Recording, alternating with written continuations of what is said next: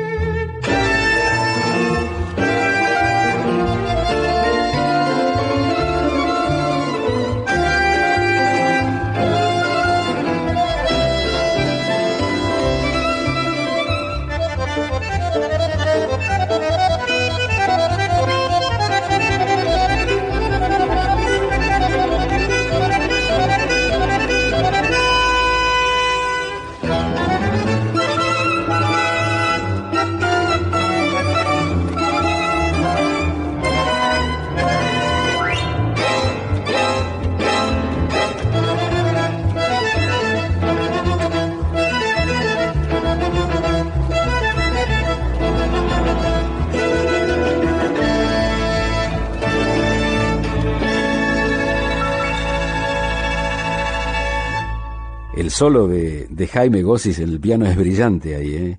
1965, el quinteto de Astor Piazzolla, Resurrección del Ángel. Muchas gracias.